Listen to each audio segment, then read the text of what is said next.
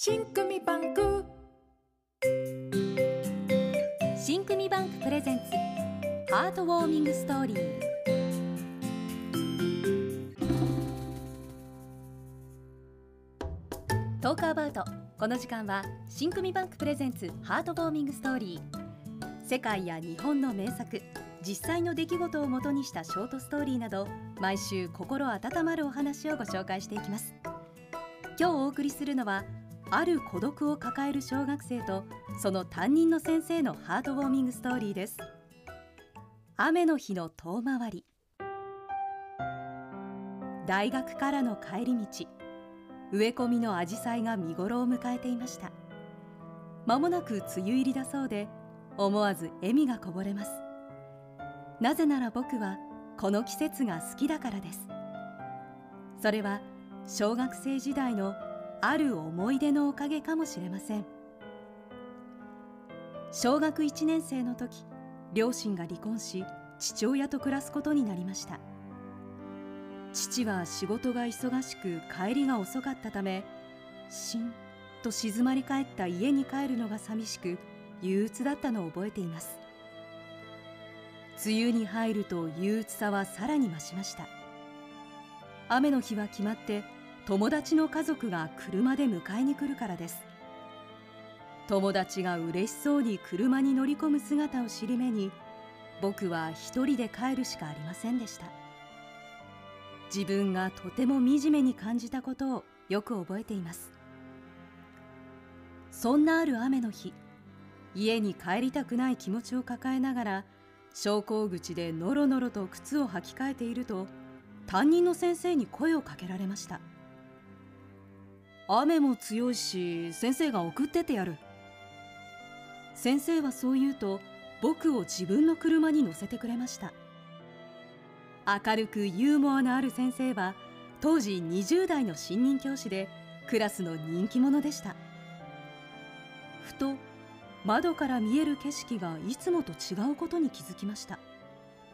まっすぐ帰れば車で5分の道のりのはずなのに先生はどうも遠回りをしているようなのです。すると「寄りたいお店があるからお前も付き合え」と自分の買い物を始めました。しかも「美味しそうだな」とか「これ欲しかったんだ」とか何度も話しかけてきます。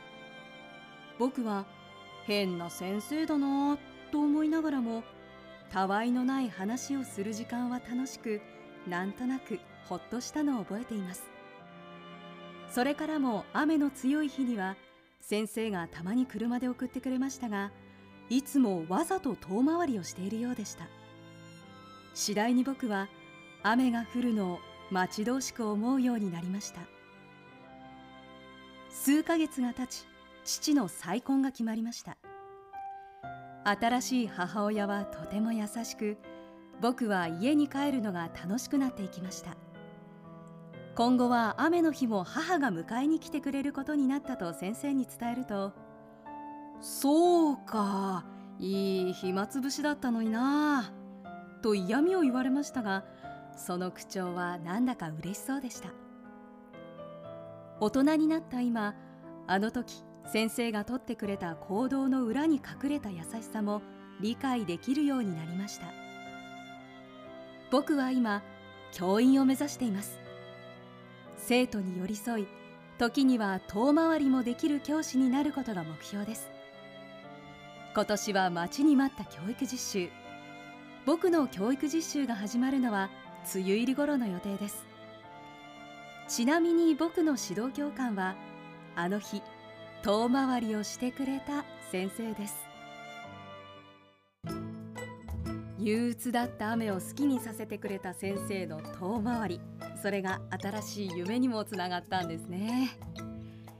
今年も新組バンク信用組合では助け合いをテーマにした作文を募集しています。締め切りは9月3日です。詳しくはインターネットで新組助け合いで検索してください。